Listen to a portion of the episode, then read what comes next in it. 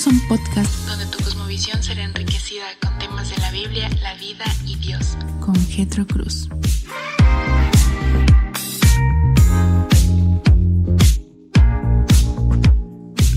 Hola, ¿qué tal? Bienvenido a este podcast hoy miércoles 23 de marzo. Te saludo desde el estado de Quintana Roo, desde la ciudad de Chetumal. El día de hoy quiero compartir contigo este mensaje enfocado en el libro de Cantar de los Cantares.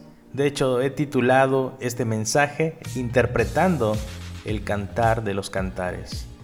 Bueno, para empezar, el libro de Cantar de los Cantares suele ser interpretado de manera alegórica, como un canto del amor entre Cristo y la Iglesia. Pero ¿quién inició con esta interpretación? Bueno, fue Orígenes, el famoso intérprete del tercer siglo. Él hablaba de la interpretación espiritual. Él no negaba necesariamente la realidad de una interpretación literal, sin embargo enfatizaba que la verdadera interpretación era aquella que profundizaba para encontrar el verdadero significado espiritual de este mismo libro. Bueno, en sí Orígenes escribió en su comentario de Cantar de los Cantares lo siguiente. Salomón escribió este libro como si fuera un drama. Salomón cantó de manera figurada, como si fuera la esposa a punto de casarse y quemándose con un amor celestial hacia su esposo, quien es Dios. Bueno, esta interpretación alegórica de que Cantares se trataba de la relación entre Jesús y la iglesia le importó en sí orígenes del Talmud rabínico, puesto que los rabinos enseñaban que Cantares era una alegoría del amor de Dios por Israel, su pueblo sagrado. Vale la pena mencionar que el Nuevo Testamento no cita Cantares y por lo tanto no tenemos evidencia de que los autores del Nuevo Testamento lo interpretaran así. La interpretación alegórica o espiritual se refleja en la himnología hispana, Probablemente te suenen familiares los cantos que dicen que su bandera sobre mí es amor, con base en Cantares capítulo 2, versículo 4, o que Cristo es el lirio del Valle de las Flores, Él es la rosa blanca y pura de Sarón, con base en Cantares capítulo 2, versículo 1.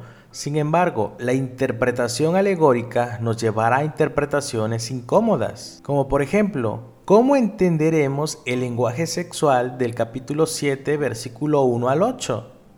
También nos llevará a dejar a un lado algunos de los énfasis que son claros en el libro.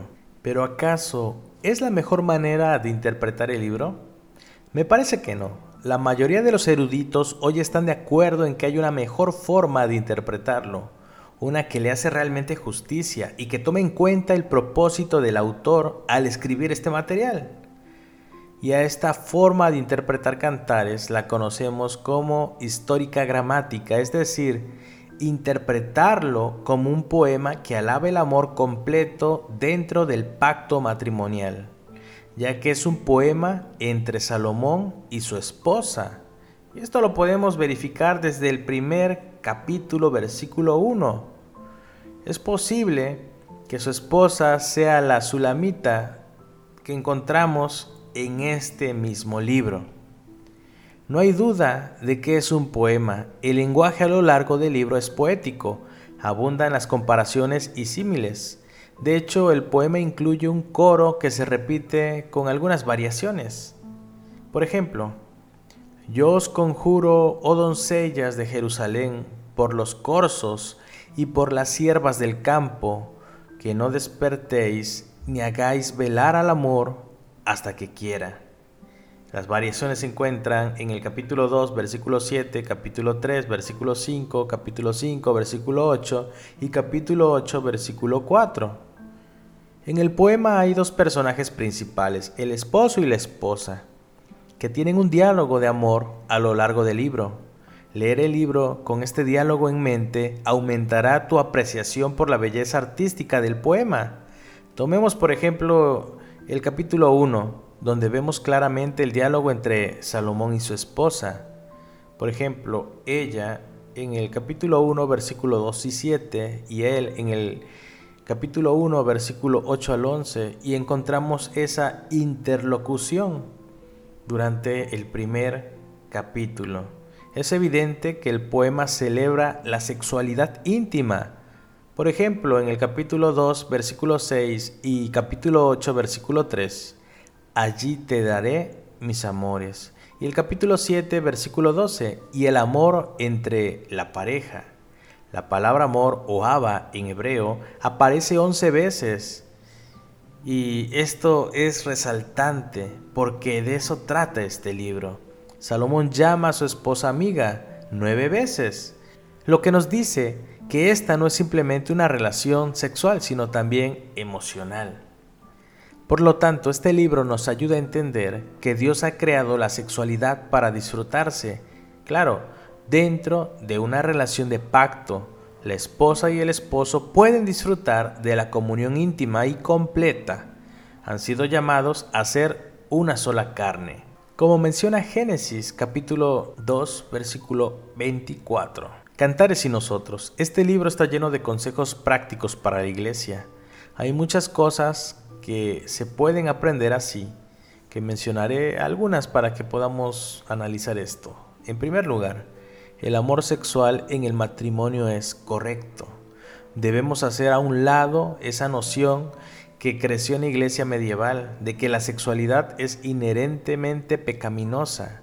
Dios ha hecho el matrimonio para que se disfrute entre pareja. En segundo lugar, debe suceder dentro del pacto matrimonial. Salomón llama esposa a su amada seis veces en el libro de Cantares. Es cierto que en otros lugares de la Biblia vemos que Salomón cayó en pecado por seguir sus propios impulsos sexuales, pero eso no niega la realidad de que la Biblia enseña y Jesucristo enfatizó la sexualidad que está diseñada para disfrutarse dentro del matrimonio entre un hombre y una mujer para toda la vida y esto lo podemos corroborar en San Mateo capítulo 19, versículo 4 y 6. Los jóvenes creyentes deben, por tanto, huir de la fornicación. Es lo que nos dice San Pablo en la primera carta a los Corintios capítulo 6, versículo 18. Y por lo tanto anhelar satisfacer sus deseos dentro del plan divino, el cual es el matrimonio. En tercer lugar, debemos satisfacer a ambos. A lo largo del libro, no es solo el hombre quien tiene su necesidad sexual satisfecha, sino también la mujer. Por ejemplo, en Cantares capítulo 7, versículo 12, ella misma alaba el cuerpo de su esposo. En el capítulo 5, versículo 10 y 16, y culmina diciendo, todo él es codiciable. En cuarto lugar, hay un lugar para el romance dentro del matrimonio. Este es el tema a lo largo del libro y a algunos cristianos no les gusta la palabra romance porque se imaginan algo estilo Romeo y Julieta, pero en Cantares el romance es un cortejo real e íntimo. La poesía es una forma excelente de demostrar el amor romántico. En quinto lugar, la Biblia celebra la belleza del cuerpo y la sexualidad. Algunos intérpretes se apenan por el lenguaje explícito del libro y sí, es bastante explícito. Por ejemplo, Cantares capítulo 1, versículo 13, capítulo 4, versículo 5, capítulo 7, versículo 3, capítulo 7, 8, el capítulo 8, versículo 8 y el capítulo 10. Varios versos y capítulos se enfocan en la belleza del cuerpo de ella. Sin embargo, no es un lenguaje morboso, pues está dentro de un contexto de matrimonio. Ahora, analizando el libro de forma que veamos eh, la unidad entre la interpretación de cantares y la imagen de Cristo. A Spurgeon le gustaba predicar de cantares. Él dedicó de hecho 63 sermones a lo largo de su vida y predicó desde los ocho capítulos que tiene el libro y él veía a Jesús como la rosa de Sarón, el lirio de los valles, y a la iglesia como la sulamita, la esposa, como nota interesante, los comentaristas se dividen en cuanto a si la rosa de Sarón y el lirio de los valles se refiere a Salomón o a su esposa. El comentarista Lloyd Jones escribe, la muchacha con modestia se compara a las flores silvestres comunes. Por lo tanto, si refiere a ella, la comparación a Jesús no es del todo atinada. Entonces, ¿el libro de Cantar de los Cantares no apunta a Jesucristo de ninguna manera? Creo que sí apunta a Él. Si tenemos cuidado de no alegorizar, podemos interpretar de manera cristotélica o cristocéntrica. No todos estarán de acuerdo con estos puntos y sin duda podríamos agregar más, pero quisiera mencionar algunos. Primer punto, como el esposo ama a la esposa, Cristo ama a su esposa, su amor es completo y entregado, y esto lo podemos notar en Efesios capítulo 5 versículo 25. Así como el esposo es bello, Cristo lo es. Eh, ese fue el segundo punto. El tercer punto es, así como la esposa es bella, la iglesia lo es. Lo encontramos en Apocalipsis 19, versículos 7 al 8. En cuarto punto encontramos que Jesús es el mejor y más grande esposo, quien ama a su esposa a tal grado que entrega su vida por ella. En quinto punto, el matrimonio en la tierra es pasajero. El matrimonio celestial entre Jesús y la iglesia es eterno. En conclusión, hermanos, entonces, aunque la iglesia o Cristo no es la rosa o el lirio, sí es como la rosa o el lirio por la analogía. Por lo tanto, podemos disfrutar de Cantares por lo que es y por aquello a lo que apunta. Cantares es un libro que nos habla de la belleza de lo que Dios ha creado con relación al matrimonio, pero también nos apunta a aquello que todavía es más excelso, que es el amor que Jesús tiene por su esposa, la iglesia. El matrimonio es solo una sombra de la verdadera esencia de todo, Jesús. Y sí, bien el mundo considera la sexualidad como la satisfacción más grande que puede experimentar un cuerpo humano, no se compara con el deleite y la satisfacción de conocer a Jesucristo.